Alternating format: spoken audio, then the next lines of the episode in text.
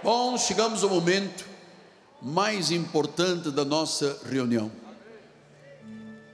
Nós temos em mãos um livro de excelência, uma palavra de excelência, o Evangelho de excelência, a palavra transformadora.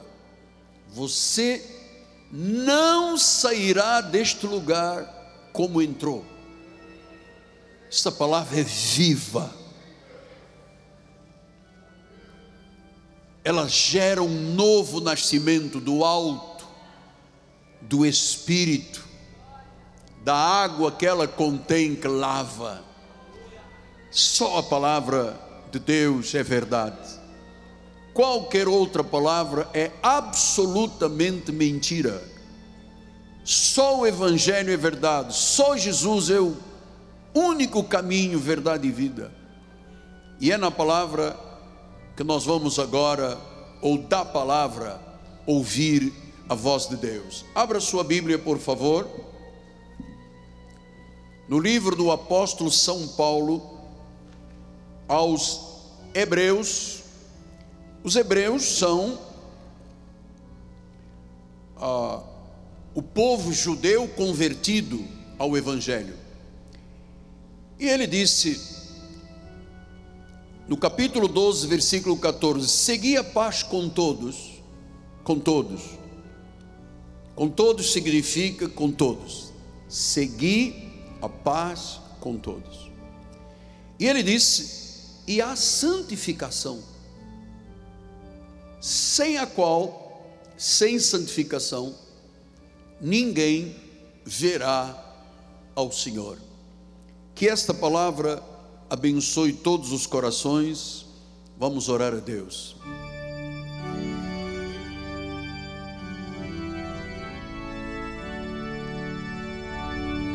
Senhor Jesus Cristo,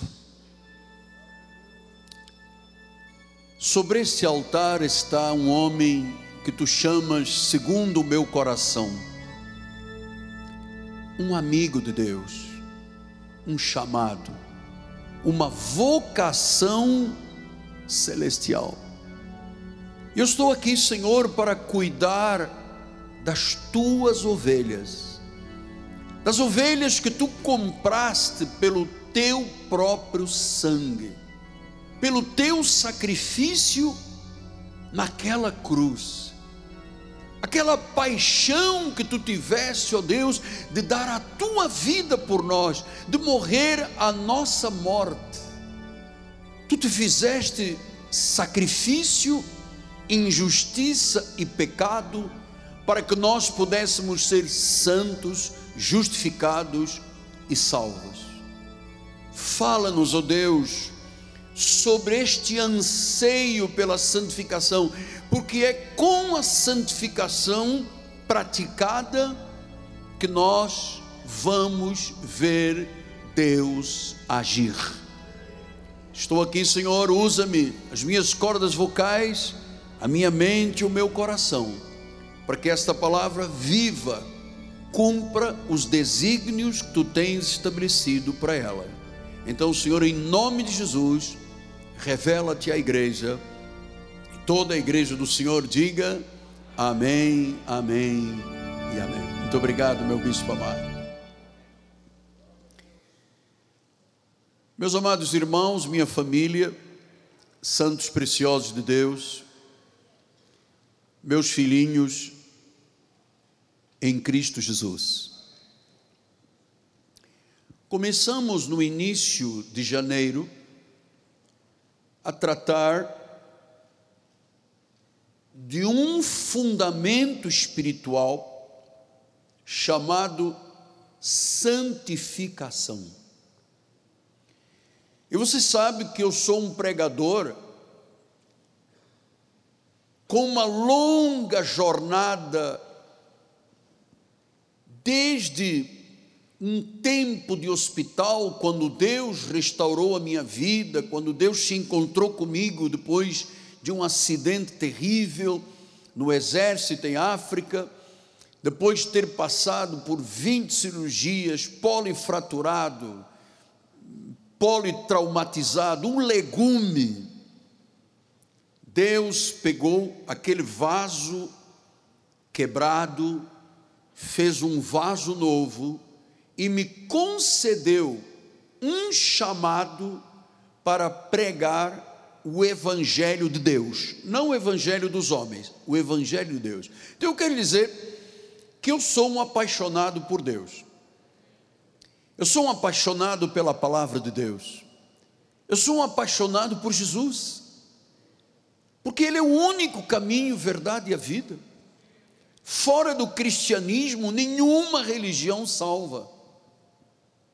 Fora de Jesus não há vida eterna.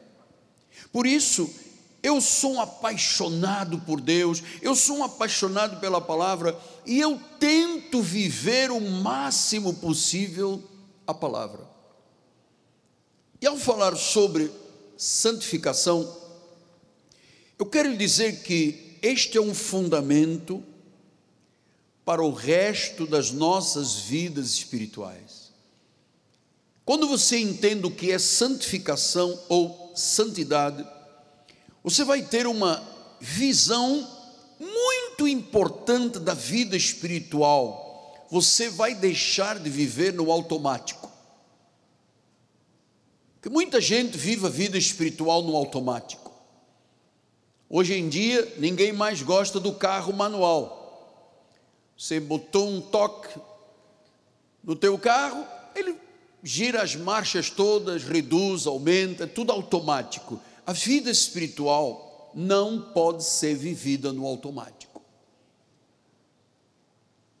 A vida espiritual tem que ser vivida de forma profunda e bíblica.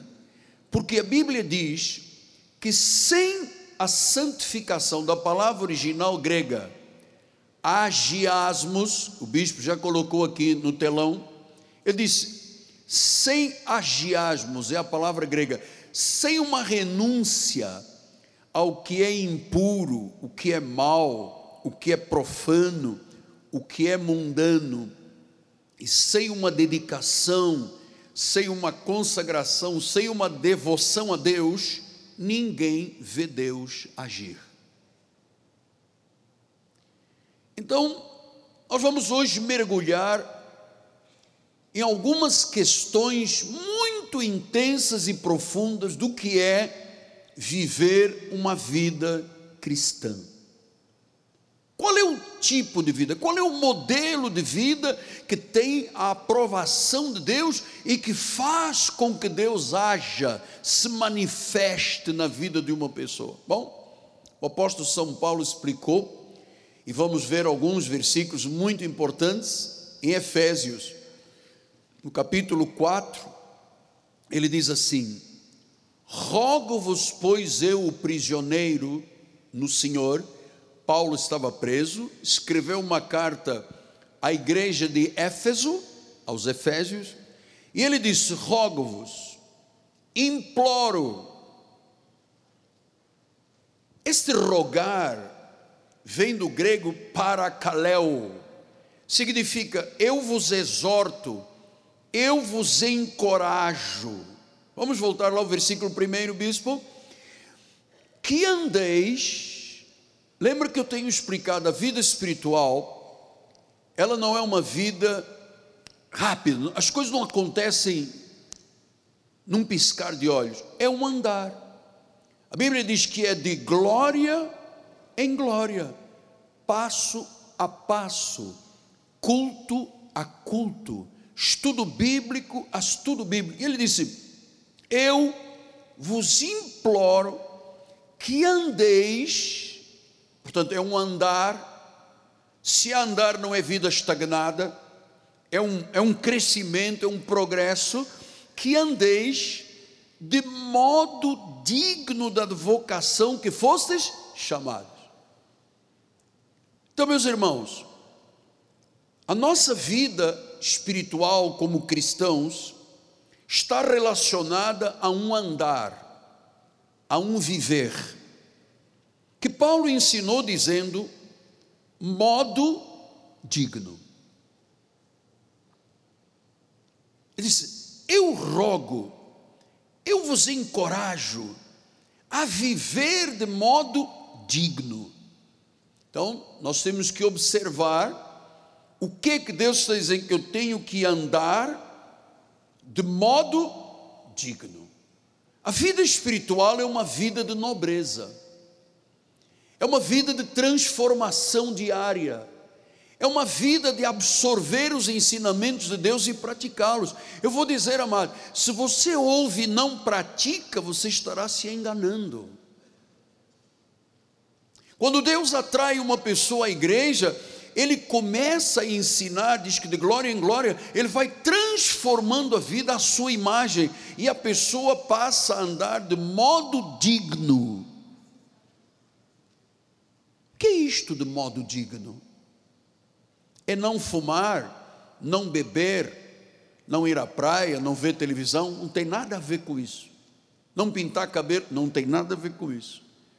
Deus não está se importando com o teu exterior, claro, que o exterior de um crente reflete o seu interior. Mas o que Deus quer dizendo, um modo digno da vossa vocação, ou seja, ele está falando de uma conduta diária. Quer dizer que eu não posso ser o crente dentro do templo do Senhor e depois daquela porta da catedral para fora eu ser outra pessoa. Eu tenho uma conduta. As pessoas têm que olhar para mim e ver um reflexo de Cristo. Pastor, eu estou no meu lugar de trabalho, eu tenho obrigação no lugar de trabalho de ter um modo digno de viver, que eu aprendo com a Bíblia. Então ele explica aqui como é que são os primeiros passos de um modo digno. Diz o versículo 2: com toda a humildade. Ou seja, a vida espiritual não deve ter espaço para soberba. Você sabe o que a Bíblia diz? O sábio Salomão, o homem mais sábio desta terra depois de Jesus, ele diz que a soberba precede, antes da soberba já vem atrás o que? A ruína. E a vaidade precede o que? A queda. Nós temos que ter muito cuidado com a vida espiritual. Porque às vezes a pessoa tem um talento, um dom, e ela quer ser endeusada pelos outros, e não pode. A vida espiritual diz assim: o modo digno de se viver a vida cristã é, primeiro, humildade. Humildade é o primeiro sinal de uma pessoa convertida ela pode ser top, A, A da sociedade, ou pode ser um pequenino trabalhador humilhado pelo sistema escravagista. Ele pode ser orgulhoso ou vaidoso. Você tem visto aí nas mídias, nos noticiários, há pessoas no Brasil que vivem como se nunca fossem morrer que acham que têm direito sobre todo mundo, que pisam, que humilham. Essas são as pessoas soberbas. Espera-lhes a ruína e a queda. Então ele diz: ande com humildade, ande com mansidão. Então, como é que você começa a ver que Deus está trabalhando na santificação, nessa renúncia da carne? Você começa a ver, puxa, aquele irmão ele falava alto, ele gritava com a esposa. Ele, agora não, agora ele é um homem humilde. Humilde não quer dizer roupa rasgada, velha, tênis com os dedos de fora. Humilde é uma atitude interna de saber, gente, eu sou gente, eu sou pó, eu não sou superior a ninguém, eu não sou maior do que ninguém. Paulo dizia: Eu sou o menor dos apóstolos, eu não sou digno de ser chamado de apóstolo. Uau! Humildade é o primeiro sinal de que uma pessoa realmente está convertida. Mansidão. Você sabe, Uma coisa é o irado, outra coisa é o manso. Manso e humilde de coração, longânimo. Deus chama para nós vivermos um modo digno de forma humilde, mansa, longânima, paciente. Apóstolo, é totalmente diferente do que eu sou. Eu bato de frente com as pessoas, eu julgo, eu acuso, eu menosprezo meus empregados, eu piso aqueles que me servem. O que te espera é muito grave, é ruína. Uma pessoa que está sendo transformada por Deus, ela já começa a dar sinais de humildade, mansidão, longanimidade. Ah, e ele diz: suportando-vos uns aos outros em amor. Tem pessoas que são insuportáveis, mas a Bíblia diz: até o insuportável, suporte-o com amor. Versículo 3: esforçando-vos diligentemente por preservar a unidade do Espírito no vínculo da paz, a unidade da família, a unidade da igreja, a paz, o vínculo da paz. Depois ele diz no versículo 4: há somente um corpo, um espírito, como também foste chamados numa só esperança da vossa vocação há um só Senhor, há uma só fé, há um só batismo, há um só Deus e Pai de todos, o qual é sobre todos, age por meio de todos, está em todos. Então, amados, o que eu prego nesta igreja não é um sermão, eu prego revelação, porque eu sou testemunha de pessoas que chegaram à nossa igreja, que não tinham sentido de vida, viviam por viver, porque estavam aqui. E começaram a ouvir a mensagem, e começaram a ser transformados, e começaram a entender que o sermão não é apenas uma homilia, é uma revelação de Deus para nós. Ah, e eu quando ouço esta mensagem, não digo assim, eu gostaria que o meu marido ouvisse que bom se a minha sogra estivesse aqui na igreja. Mas Deus não está falando com a sogra, está falando com você.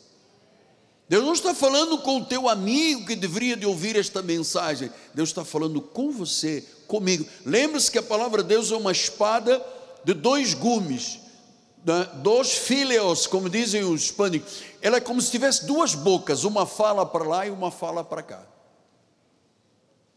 Então, quando eu ouço uma mensagem, o Espírito Santo, eu logo me lembro, gente, esta é uma mensagem exata para aquele meu tio. Não, esta é a mensagem exata para você, para mim. Dois filhos, tá? duas bocas, uma fala lá e uma fala para cá. Então, andar de modo digno, da palavra grega axios, significa vida equilibrada, uma vida em harmonia com Jesus, uma vida elevada à altura de Deus.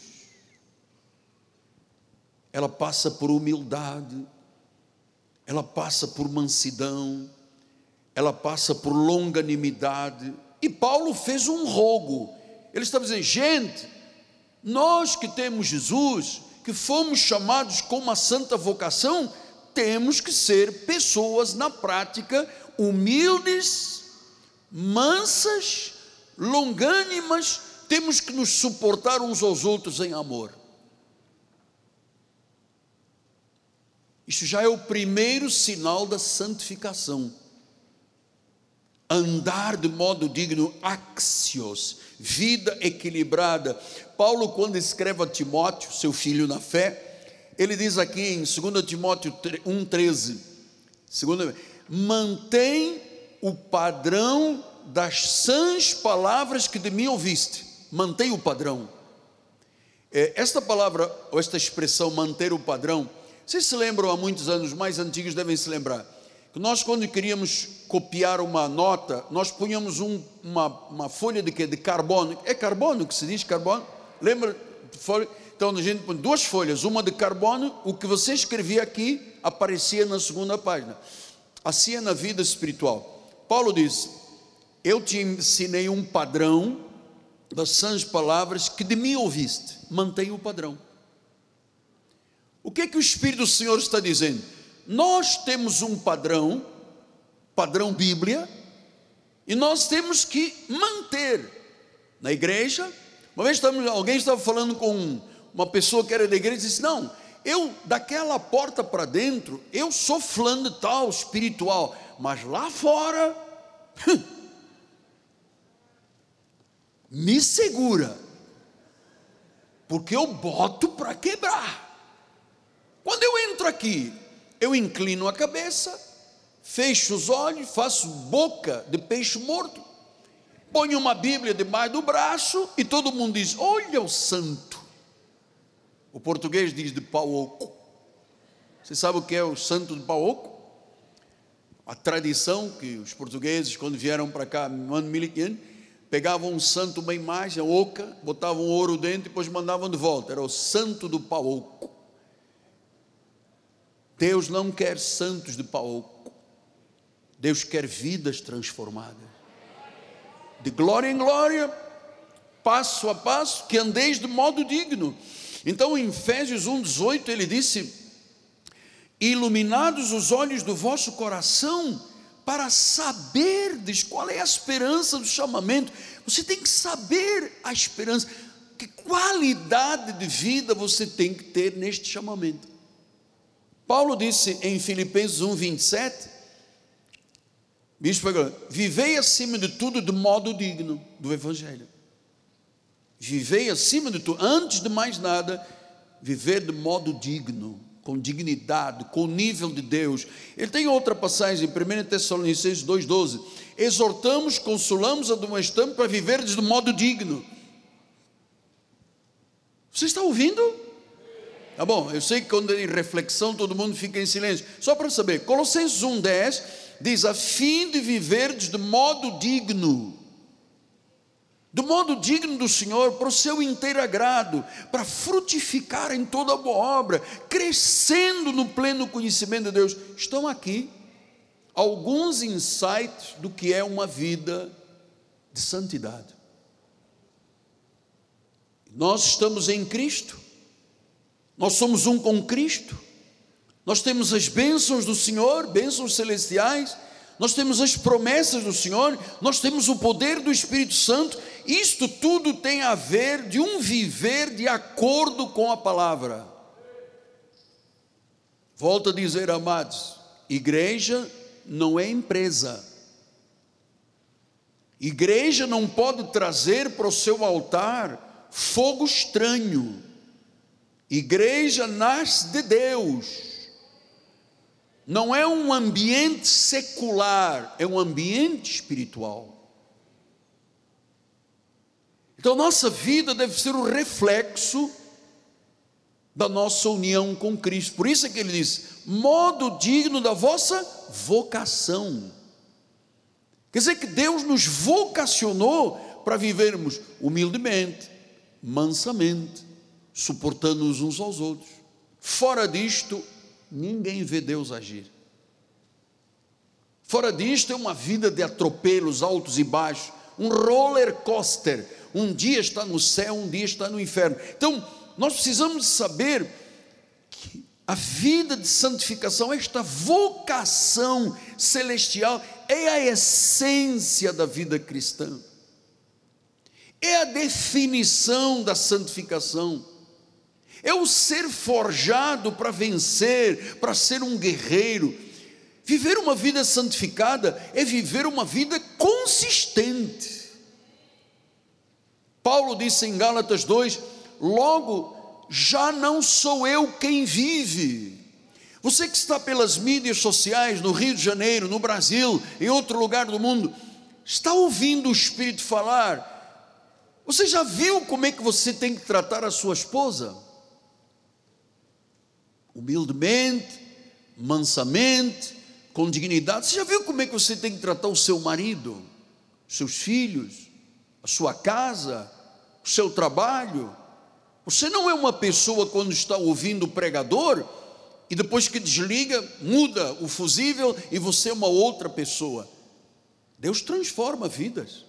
Aliás, sem a transformação, sem a santificação, diz a Bíblia, ninguém verá o Senhor. Então, a essência da vida cristã é uma vida consistente. Já não sou eu quem vive, é Cristo que vive em mim. E se Cristo vive em mim, eu posso ser um homem irado, uma pessoa mentirosa, enganador, impostor? Não.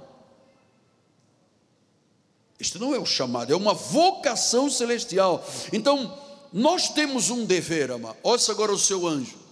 Nós temos um dever como cristãos, viver de modo digno.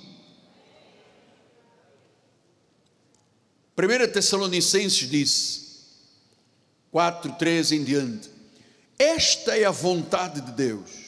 Então agora vamos aprender qual é a vontade. Muita gente diz assim: qual é a vontade de Deus para a minha vida, apóstolo? Está aqui. A vossa santificação, o vosso agiasmos já falou em humilde, doutor, já falou humilde, manso, tranquilo, suportando-vos em amor. É difícil, às vezes tem pessoas que não gostam de ser amadas, tem que suportar. Agora, esta é a vontade de Deus. Primeiro, a vossa santificação, o vosso agiasmos, essa atitude nova para com a vida esse rompimento com o mundo, com o mal, com o profano, com o engano, com a mentira do mundo, rompimento, uma consagração. Igreja não é uma coisa que você vai visitar apenas, a igreja é uma coisa que você tem que pertencer. É o corpo. É um corpo, a Bíblia diz corpo de Cristo. Ou seja, eu não posso tirar a minha mão, deixar em casa, sair, depois no final do dia coloco a mão. Eu sou um corpo.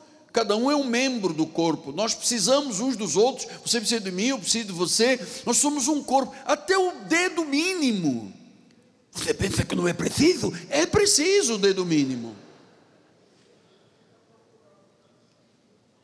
Não, é para comer picanha.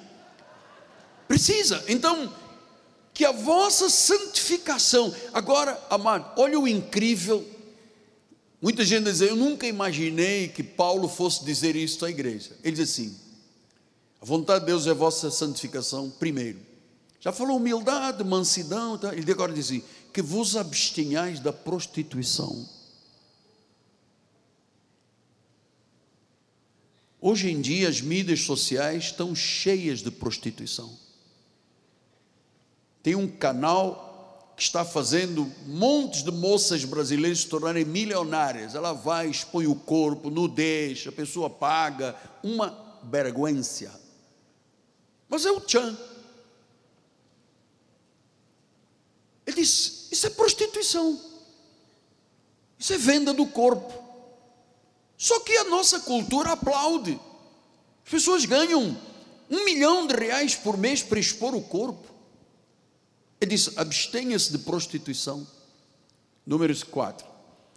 Cada um de vós saiba possuir o próprio corpo em santificação e honra, não com desejos de lascívia, não como gentios que não conhecem Deus, e que nesta matéria ninguém ofenda ou defraude o seu irmão. Quer dizer que eu não posso enganar o irmão, o irmão não pode me enganar nem defraudar? Não. Isto é um sinal da santificação. Diz assim: ninguém defrauda ou ofenda o seu irmão, porque o Senhor contra todas estas coisas, o Senhor contra todas estas coisas, como antes avisamos e testificamos, é o vingador.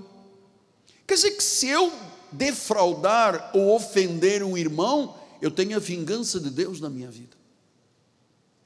Vamos continuar, porque isto é profundo. Versículo número 7. Porquanto Deus não nos chamou para a impureza,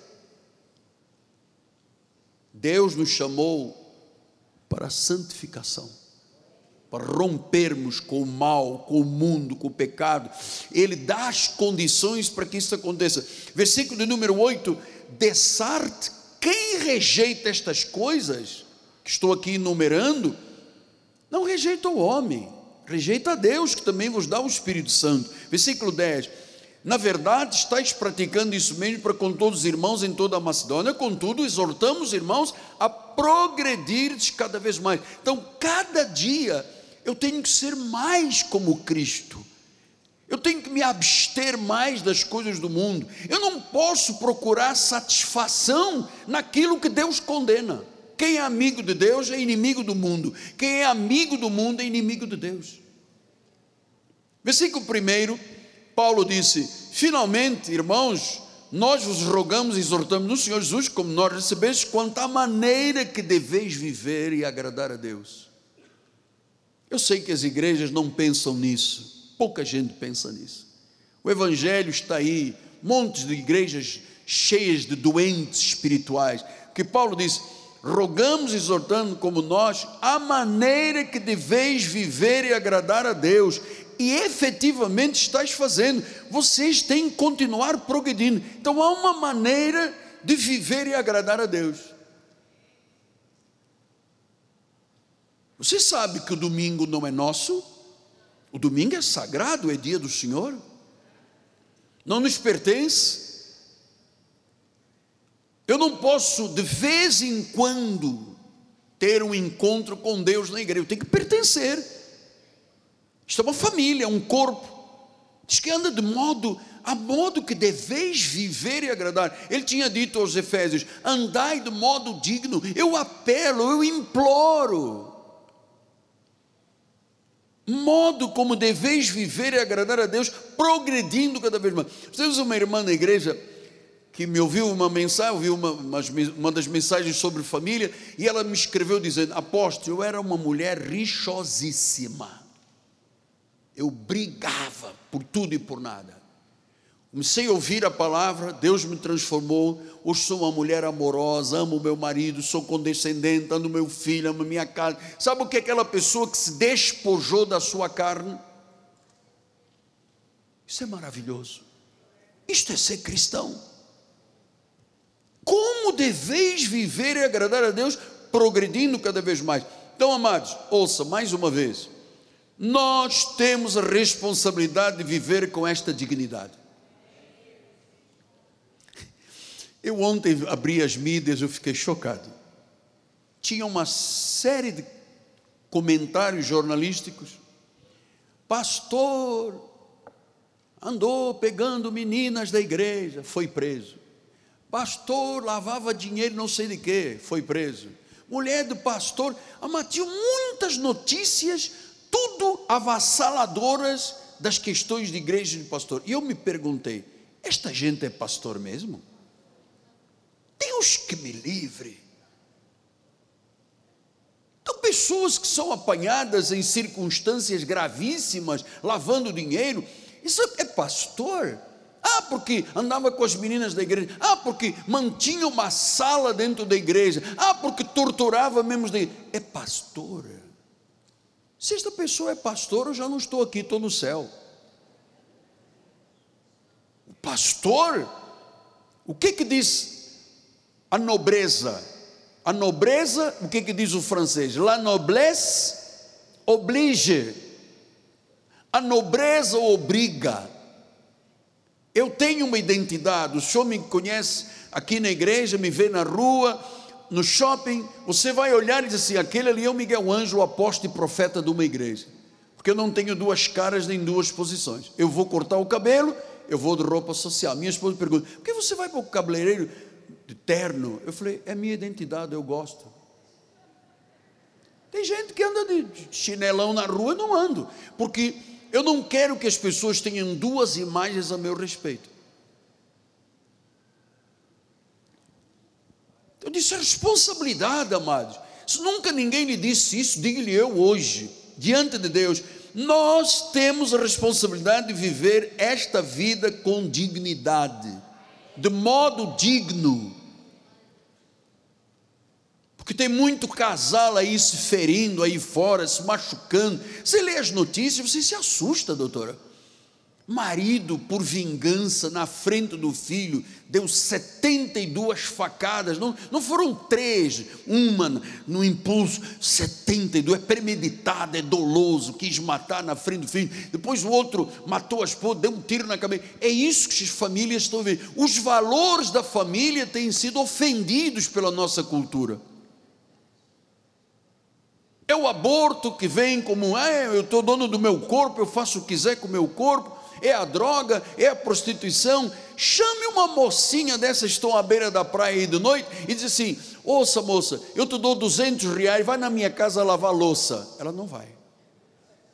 Eu lavar louça? Mas está se prostituindo na rua.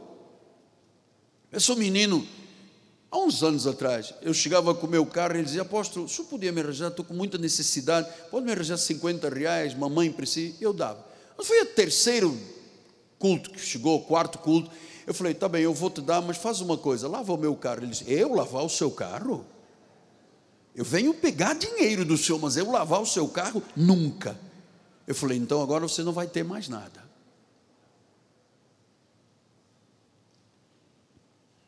É uma responsabilidade, amados. Ser cristão na igreja Cristo vive é uma grande responsabilidade. Não sei se todos dizem amém, mas se puder me ajudar, eu fico feliz. É uma grande responsabilidade.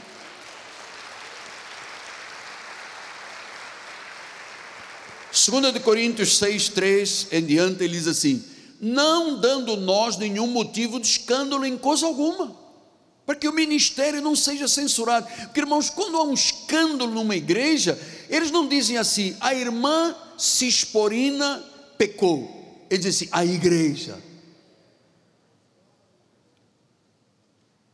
Não é a igreja. Então, não dando nós motivo de escândalo em coisa alguma, para que o ministério não seja censurado, pelo contrário, em tudo recomendo a nós mesmos, como ministros de Deus, muita paciência, paciência nas aflições, nas privações, nas angústias, nos açoites, nas prisões, nos tumultos, nos trabalhos, nas vigílias. Naquele tempo eles faziam vigílias, jejuns, na pureza, no saber, na longanimidade, na bondade, no amor não fingido. Ah, amor não fingido. Quer dizer que se pode fingir amor? Claro. Esses casais que se batem, depois de vez em quando dizem eu te amo. Essas pessoas que se matam, não é tua, não é de ninguém. Pum, dá um tiro. Isso é gente que se ama muito. Amor fingido. Nós não podemos fingir que amamos, nós temos que amar e ponto. Então ele disse: amor não fingido, versículo adiante. Na verdade da palavra, da, na palavra da verdade, no poder de Deus, pelas armas de justiça, quer ofensivas, quer defensivas, por honra, por desonra, por infâmia, por boa fama, enganadores, sendo verdadeiros, como desconhecidos, entretanto bem conhecidos, como se estivéssemos morrendo, contudo, eis que vivemos, como castigados, porém não mortos. Versículo número 10: entristecidos, mas sempre alegres, pobres, mas enriquecidos, muitos, nada tendo, possuindo tudo. Você vê o tipo de vida nobre que é uma vida digna. Segundo de Coríntios 7 ele disse: "Tendo pois ó amados promessas, purifiquemo-nos de toda a impureza, tanto da carne como do espírito, aperfeiçoando a nossa santidade". Diz que há impurezas na carne, mas também há no espírito. A pessoa diz assim: "Eu quero viver uma vida espiritual tenho um pastor, tenho uma igreja, tenho uma mensagem, tenho motivos, mas quem sabe Deus, no meio disso tudo, pode errar, falhar. Então eu vou a cartomante. Tem uma senhora que mora ali na raiz da serra, as pessoas vão lá, apóstolo, fazem fila para um carro que tem um adesivo. Sou filho do rei e vai perguntar à cartomante: como é que será o meu amanhã? E a cartomante deve dizer: muito triste, você é crente, veio aqui. Vai ser triste o teu amanhã. Então diz que temos que nos purificar na carne e no espírito. Não deixe impureza espiritual. Você tem uma mensagem genuína. A graça de Deus é a única mensagem salvífica. Disse a palavra de Paulo aos Gálatas: Olha, se vier um anjo, um de nós, apóstolos, e pregar o evangelho que vá além, desde que temos pregado, seja o que? Anátema. Então, esta é a expectativa que o Senhor Jesus Cristo tem em relação de cada um de nós deste ministério. É assim que devemos viver, modo digno. Isto são doutrinas sãs, isto é baseado na verdade. Nós só viveremos uma vida para a glória de Deus quando entendermos esta necessidade de santificação. É assim que Deus quer que vivamos. Pedro também veio e entrou nesta área. Ele diz em 1 de Pedro 1,14, ele diz assim: como filhos da obediência, não vos amoldeis às paixões que tinhas anteriormente na ignorância. Quer dizer, antes de Jesus, nós vivíamos na ignorância. Nós não tínhamos ideia do que era o Evangelho. Eu era católico, apostólico romano. Eu nunca ouvi o senhor padre na minha paróquia dizer Senhor Jesus Cristo. Nunca. 21 anos de frequência de igreja. Falava de Maria, falava dos anjos, falava dos santos, falava de tudo. Nunca ouvi em 21 anos a palavra ou a expressão Nosso Senhor Jesus Cristo. Era um tempo de ignorância. Não sabia quem era Deus não vivia uma vida consistente espiritual. Então ele disse: como filhos obedientes, não vos amoldeis às paixões que tinhais. Quer dizer que antes, no tempo da ignorância, a paixão pelo clube, o meu clube de futebol, aquele cantor daquela banda, onde é que ele vai cantar? Vai cantar lá no Maranhão, nas ilhas do Marajó. Eu pego um ônibus, eu ando a pé, eu vou, mas eu quero ver o meu cantor da banda, eu quero ver o meu jogador de futebol, eu quero, sabe, o meu artista, quando ele passa no Barra Shopping, todo mundo vai atrás, chorando, autógrafo, autógrafo. Isso são paixões, deixa isso para trás, a vida passa, todos nós vamos passar, amar. Não há tempo a perder. Não te amoldes às paixões que tinha. Passar, eu no passado bebia uns 3, 4 litros, e agora só bebo 250, fumava quatro carteiras, só fumo uma. Mas não mudou nada na sua vida. Não aconteceu nada. Pastor, a minha boca era obscena, dizia palavrão. Eu agora só digo, é, este, este e aquele, só três. Bom, mas esses três valem por mil. Não, mas eu antes pecava, agora eu tenho um, um, pecadinho santo só. Não tem pecado santo, pecado é grande, pequeno é do mesmo tamanho, é tudo igual, é pecado diante de Deus. Mas o senhor, o senhor está hoje impondo alguma coisa? Não, eu quero a tua felicidade. Eu quero que você ande do modo digno do Evangelho. E ele continua, versículo número 15. Pelo contrário, segundo é santo aquele que vos chamou, tornai-vos santos também vós mesmos em todo o vosso procedimento. Então você está vendo, é um andar, é um proceder. É um andar, é um proceder. É quando a pessoa ouve Deus falar. Ele ouviu Deus falar, não ouviu, Marisa? Acho que o Heitor ficou triste naquele dia comigo. Foi, Heitor? Ficou triste, ele está dizendo que sim. Mas resolveu, não resolveu? Resolveu. Deus seja louvado. 16. Porque escrito está, sede santos, porque eu sou santo. Versículo 17. Ora, se invocais como Pai aquele que, sem acessão de pessoas, julga segundo as obras de cada um, portai-vos. Você vê? O que é um crente? Portai-vos com temor durante o tempo da vossa peregrinação. Amados, nós somos peregrinos. O Senhor criou o nosso espírito, de lá viemos, aqui na terra fomos revestidos de um corpo, pela nossa mãe e o nosso pai, e estamos numa peregrinação, nós estamos caminhando. Você sabe que todos nós temos um tempo nesta terra, todos os nossos dias, não havia ainda nenhum, já estavam escritos a quantidade de dias, o tempo da nossa vida, o prazo de validade. Então, exportai-vos com temor enquanto você estiver na peregrinação, tem que se portar com temor. Esta chamada de Deus. Versículos 18 e 19: Sabendo que não foi mediante coisas corruptíveis, como prata ou ouro, que fostes resgatados do vosso fulto e procedimento, que vossos pais vos ligaram, mas pelo precioso sangue de Jesus, como do Cordeiro, sem defeito, sem mácula, o sangue de Cristo.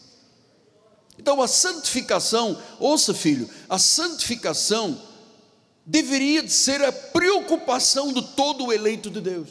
Eu quero me portar, eu quero andar do modo digno, que eu quero agradar o meu Deus. Eu vou à igreja porque eu quero agradar o meu Deus. Eu sou fiel, dizimista, contribuindo porque eu quero agradar o meu Deus. Eu rompi, eu renunciei, eu não quero nada com o mundo, nada com o sistema mentiroso e enganador do mundo. Eu quero me dedicar, me consagrar. Eu faço um voto, eu faço um propósito, porque eu tenho um tempo de peregrinação. Nós somos peregrinos, pilgrims. Aqui andamos numa peregrinação aprende, levanta, cai, abate, estamos numa peregrinação, mas o comportamento, portai-vos, andai de modo digno. Meu Deus, se as pessoas vivessem isto, nós não teríamos nenhum problema em nenhuma igreja do mundo. Então, hoje em dia, você vê as igrejas preocupadas com: vamos pintar de preto a igreja, vamos botar mais uma lâmpada cor-de-rosa, Vamos é, criar mais danças na igreja. Você vê as igrejas preocupadas, e nenhuma preocupada com aquilo que é vital. Por isso, tantos crentes em pecados desviados do Evangelho. Olha, nós temos um irmão que mora na Zona Sul, num bairro complicado chamado Botafogo, está sempre cheio de água. E ele outro dia me ligou e disse assim: Apóstolo, o senhor sabe o que, é que eu faço toda sexta-feira? Eu falei: Não. Olha, eu compro umas quentinhas, umas Coca-Colas sem açúcar, uns bolinhos veganos. Ele é meio gordinho, mas gosta de uma coisa vegana, sem açúcar. Então ele diz: Eu vou pela Lapa, encontro as pessoas deitadas, falo de Jesus e entrego uma comida. Diz, que gesto lindo. Tens algum testemunho? Diz, apóstolo, eu vou lhe dizer: a maioria das pessoas que estão na rua, deitadas na rua, esperando uma comidinha, a maioria, 95%, eram crentes das igrejas, deitado na rua, pedindo migalha. Olha o que o diabo fez com estas pessoas que, em vez de andar de modo digno, foram tentar ver, cheira só um pouquinho, não tem problema, dá uma fumadinha, está sendo um craquezinho, sim, mas o pastor da minha igreja, pastor não vai saber, pastor não é dono da sua vida. Por que, que você está pensando no pastor? Esquece o pastor, dá mais uma cheiradinha, uma, duas, três, injeta o negócio, pum, cai na rua. Aí chega o irmão com uma quentinha. Em nome de Jesus, ele diz: Eu sei quem é, eu era da igreja, estou aqui agora. Deu ruim. Por que, que deu ruim? Porque não viveu a Bíblia Sagrada. E o diabo, amado, ele é doido para tirar você da igreja, fazer uma festa com você na rua botar você para quebrar. Ele é doido para fazer, é doido para fazer isso comigo.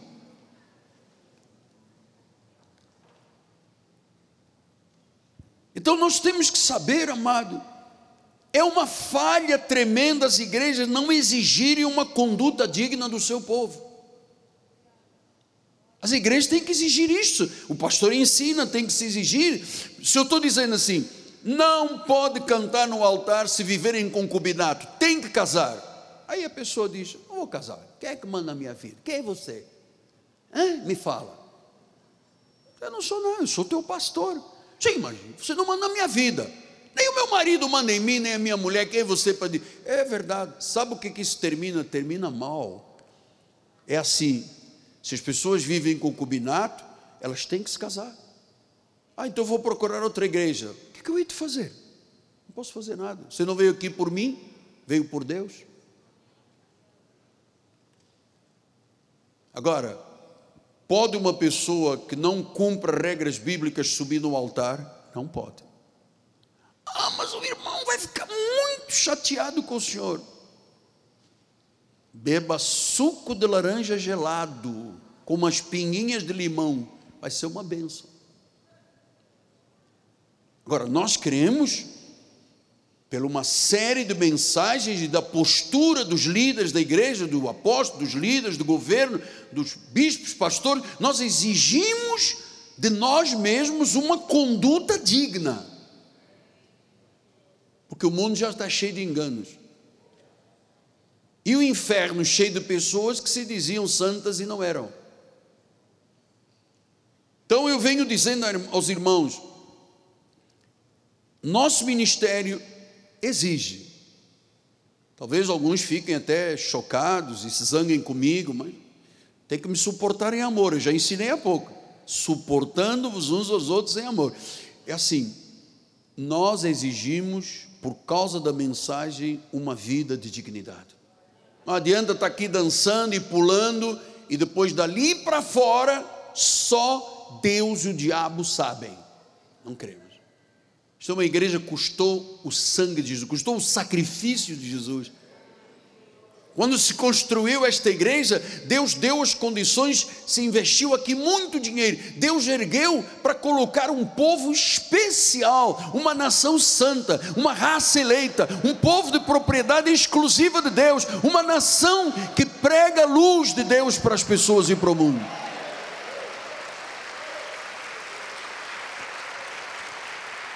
Então, as igrejas deveriam exigir do seu povo uma vida de dignidade, portai-vos, andai.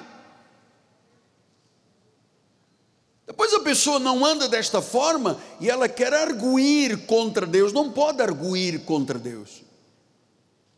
Deus é Deus, Ele é o justo juiz, é o advogado, é o paracleto. Nós não podemos arguir contra Deus, nós temos que lembrar o que eu estou ensinando aqui de glória em glória, até Cristo ser formado em vós, porque senão a pessoa não passa da cepa torta. E no frigir dos ovos só dá problema na comunhão dos santos. Então a igreja exige uma conduta, porque amados, é muito triste que as igrejas veem decepções, desertores, enganadores, traidores, maus testemunhos, escândalo, pessoas sem compromisso. Amado, eu quero viver a vida eterna. Eu quero viver na glória de Deus. Eu não quero, no final de tantos anos na obra de Deus, o Senhor dizendo: Miguel Ângelo da Silva Ferreira, você está condenado. Eu, não, eu nunca ouviria isto, porque nenhuma condenação há para quem está em Cristo. Quem vive a Bíblia Sagrada não tem condenação. Por isso eu tenho uma obsessão, no bom sentido, por favor, não se levante, não vá embora. No bom sentido, eu tenho uma obsessão por viver de forma honrada e santificada, nos mínimos detalhes. A dignidade de um pastor, dignidade de uma igreja. O indivíduo que põe uma Bíblia debaixo do braço e diz: Vou para a minha igreja. Nós aqui temos nos pequenos detalhes, nós tratamos as pessoas com dignidade. Que às vezes você pensa assim: qual é o animal mais perigoso do mundo, que mata mais no mundo? Você, você tem uma ideia? Leão, hipopótamo? Não, é o mosquito. O mosquito é um vetor, tum, pica. Ele transmite uma doença, a pessoa vai, pica outro, morre mais gente no mundo por causa do mosquito do que por causa de hipopótamo, leão, girafa, o que for um mosquito desse tamanho. Ele vem. Você sabe que mosquita é que pica. O mosquito não. O mosquito já está aposentado, fica sentada, guardando a mosquita. A mosquitinha vem, já vem cheio de bactérias, vírus, não sei o que, um vetor, picou. Aí a pessoa, outro, outro, tem povos que são dizimados por causa do mosquito.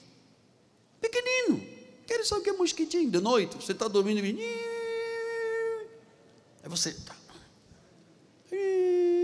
vai na esposa. Aí no marido, marido. Esse mosquitinho é pior que um leão, amado. Pô, agora machuquei até o meu rosto, cara. Ah, Deus, também não é preciso tanto, Miguel. Você parece um alto sacrifício.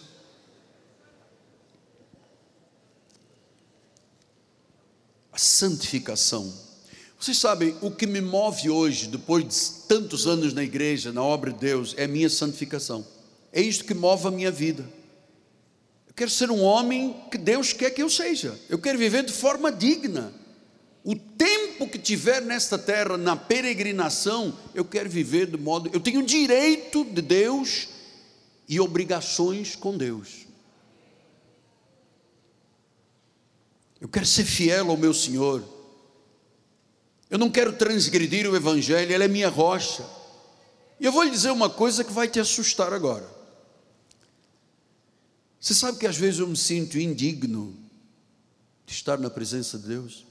Com toda esta vida espartana que eu e Rosana vivemos, às vezes eu me sinto indigno.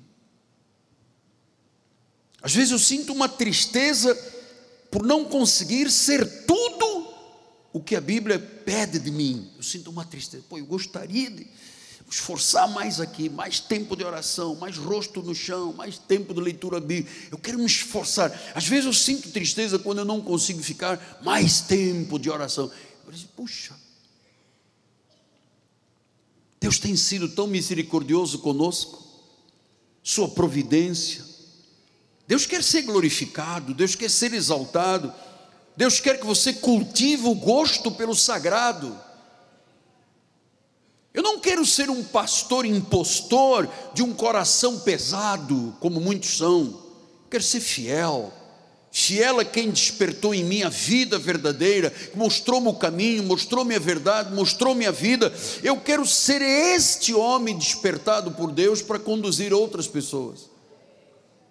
Agradeço a Deus por todas as suas promessas. Nunca nenhuma promessa falhou nestes 50 anos de vida espiritual. Eu quero ser, ter sempre um coração de gratidão.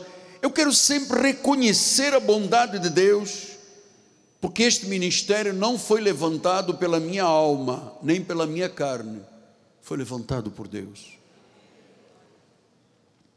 A igreja evangélica Cristo Vive é um projeto do céu aqui na terra. Então, eu fujo desse vício maldito que muita gente aí fora, aí fora, aqui não, aí fora tem de falar mal. Eu fujo disso aqui.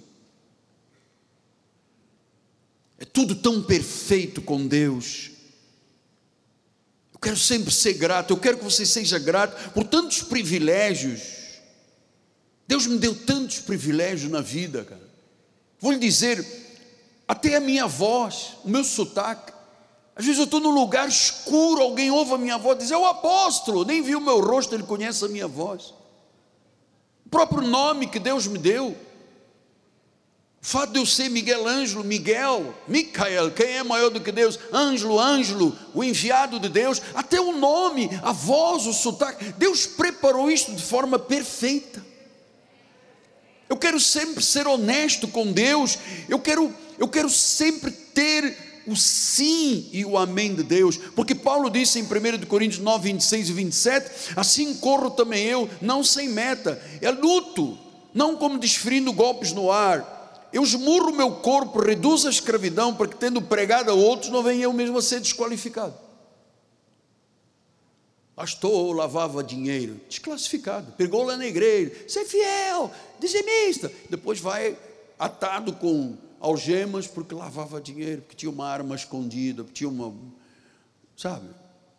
É muito difícil. Vida espiritual tem um preço. Para ver Deus agir tem um preço. Senão a pessoa prega ou dá testemunho, depois ela é desqualificada. Tito 2,1 ele disse: Tu, porém, fala o que convém a sã doutrina. Quanto aos homens idosos, agora vai uma mensagem para a pessoa mais idosa, do meu, a minha idade para cima, sejam temperantes, sejam respeitáveis, sejam sensatos, sejam sadios na fé, no amor, na constância. Quanto às mulheres idosas, semelhantemente, sejam sérias no seu proceder, não seja caluniadora, não seja escravizada a muito vinho, seja mestra do bem, a fim de instruírem as jovens recém-casadas a amarem o seu marido e os seus filhos. A serem sensatas, honestas, boas donas de casa, bondosas, sujeitas ao marido, para que a palavra de Deus não seja difamada. Quanto aos moços, já viu? Falou dos idosos, das mulheres idosas. Quanto aos moços, exorta-os em todas as coisas, sejam criteriosos. Torna-te pessoalmente padrão das boas obras, no ensino, mostra integridade, mostra reverência linguagem sadia, irrepreensível, para que o adversário seja envergonhado, não tendo indignidade nenhuma que dizer a nosso respeito. Quanto aos servos, os irmãos da igreja, que sejam em tudo obedientes ao seu Senhor, dando-lhe motivos de satisfação, não sejam respondões, Não furtem, pelo contrário, deem prova de fidelidade, a fim de ornarem em todas as coisas a doutrina de Deus, o nosso Salvador. Então, nós é que ornamos a doutrina.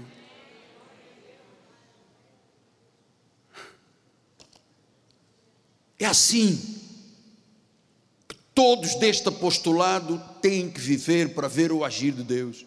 É isto que o Senhor espera de nós, filhos.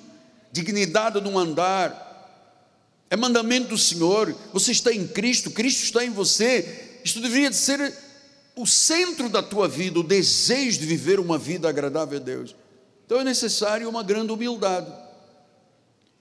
Ter paixão pela obra de Deus, adornar a doutrina de Cristo, uma vida que traz honra para Deus. É isto que nos define como cristãos. É isto que o cristão tem que ser. É isto que desde a reforma Martinho Lutero vinha pregando: viver uma vida com um comportamento digno. O Senhor pede de nós, até do culto. Em Romanos 12, 1, ele disse: Não vos. Conf... Romanos 12, 1. Só um momentinho, o computador está entrando aí. Rogo-vos, veja outra vez Paulo rogando, implorando aos crentes Rogo-vos, irmãos, pelas misericórdias de Deus. Um pedido de misericórdia. Apresenta o teu corpo como sacrifício vivo, santo e agradável, que é o teu culto. Deus está pedindo, por misericórdia, não falte à igreja. Pastor, mas há lugares do nosso ministério que não tem igreja. É verdade. Em África, os nossos cultos em muitos lugares de África são sentados no chão, no mato. Portugal ainda não tem o seu templo de volta. Muitos lugares, o nosso povo do apostolado se reúne nas casas dos, uns dos outros. Agora, o culto pode ser dentro de um templo ou pode ser fora do templo. Se nós formos ali para a rua, nós podemos prestar o nosso culto. Deus está dizendo, misericórdia, não abandona a minha igreja. Deus está dizendo misericórdia. Quando nós pensávamos que o Covid, quando passasse a pandemia, as pessoas corressem para as igrejas, nada. Muita gente perdeu o hábito de igreja, se desligou de Deus, não ora mais, não dizima mais, não se envolve mais, porque a pandemia. A pandemia passou, foi uma grande aula de, de falta de civilidade que as pessoas viveram nos países, amado. Por misericórdia, presta o seu culto então nós estamos aqui há uma hora e meia sendo expostos à verdade divina. Paulo diz: andai de modo digno. 2 Timóteo 1,9. 2 de Timóteo 1,9. Paulo escreve a Timóteo: Ele nos salvou e nos chamou com santa vocação. É uma vocação santa, é uma chamada santa. Então, eu tenho neste caminho quase meio século e hoje eu digo, eu quero viver o mais espiritual possível, eu tenho um anseio por isso. Jesus é o nosso único redentor, é o Salvador, Ele quer ser glorificado pela nossa vida nesta terra. Deus, o Senhor, usa a Sua palavra e está falando a todos nós, porque é através da palavra. Vamos agora para o último versículo, por favor, Hebreus 4,12. A palavra de Deus é viva, não é filosofia barata, é viva. O que está falando aqui é viva, ela dá vida, é uma semente plantada no coração das pessoas, tem vida, vai germinar. E ele disse: a palavra de Deus é viva, eficaz, é cortante, como uma espada de dois gumes, ela penetra ao ponto de dividir a alma e o espírito, juntas e medulas, ela é apta para discernir os pensamentos e os propósitos do coração. Amado, eu vou dizer uma coisa: não há dureza que a palavra não possa penetrar, não há negligência que ele não possa identificar, não há desvio que a palavra não possa repreender, não há desobediência que ele não possa descobrir, não há segredo que a palavra não possa revelar. A palavra de Deus é muito importante, porque ela desnuda o homem das ilusões dos ludibrios, das fraudes, dos intuitos humanos. A palavra é sabedoria. A palavra leva o crente a ser ordeiro, organizado, disciplinado, perseverante, porque a palavra trabalha no intento do coração. Sabe o que é o intento do coração? Caráter. E eu vou te dizer: a igreja precisa de parar de apreciar talentos para apreciar caráter. E eu termino com uma última frase que está aqui no telão. O Evangelho exige mudança de vida. É impossível viver para Deus sem morrer para o mundo. Impossível. O Evangelho exige mudança. Porque o Evangelho trata nos intentos do coração, no caráter. É lá que Deus faz a obra. Todos nós chegamos um dia com um fardo. Paulo diz que nós temos que nos desembaraçar desse peso, desse fardo de pecado que tenazmente nos assedia. Tenazmente, o pecado assedia a toda hora. Desembarace. Corra a carreira que te está proposta. Você vai ver Deus agir. Claro que nós podíamos ter passado esse tempo cuidando de fábulas, né, contando histórias, e você terminaria o culto sem uma reflexão profunda, sem mudança de vida. Eu poderia ter oferecido um vidro de óleo de Jerusalém. Eu podia te dar a beber um copo de água do Rio Jordão. Eu poderia te oferecer uma flor ungida no dedo de Deus de Teresópolis. Nada disso muda a vida. Você levaria a flor para casa, você levaria o salzinho grosso, você levaria o óleozinho santo de Jerusalém, a água do Rio Jordão, e você estaria sendo enganado. Mas Deus é bom. Eu sei do preço que eu pago para este ministério viver da forma que vive. Porque aqui o mosquito, não, o vetor mosquito aqui não não tem espaço entre nós. Este é o modo digno. Vivei do modo digno. Eu exorto pelas misericórdias. Deus está pedindo misericórdia ao seu povo para voltar para a igreja, para ir à igreja. Misericórdia. Você viu o que é Deus pedindo misericórdia? E há pessoas que são derrotadas nesta caminhada, muitos milhões. No Brasil há mais de 16 milhões desviados, perderam a batalha. Eu te falei do irmão lá no centro da cidade. Está aqui uma marmita e uma cola sem açúcar. Deus, Jesus te ama. Eu sei quem é Jesus. Eu era da igreja. Está lá, fumando maconha, cheirando crack. Era da igreja. Era. Por que não é?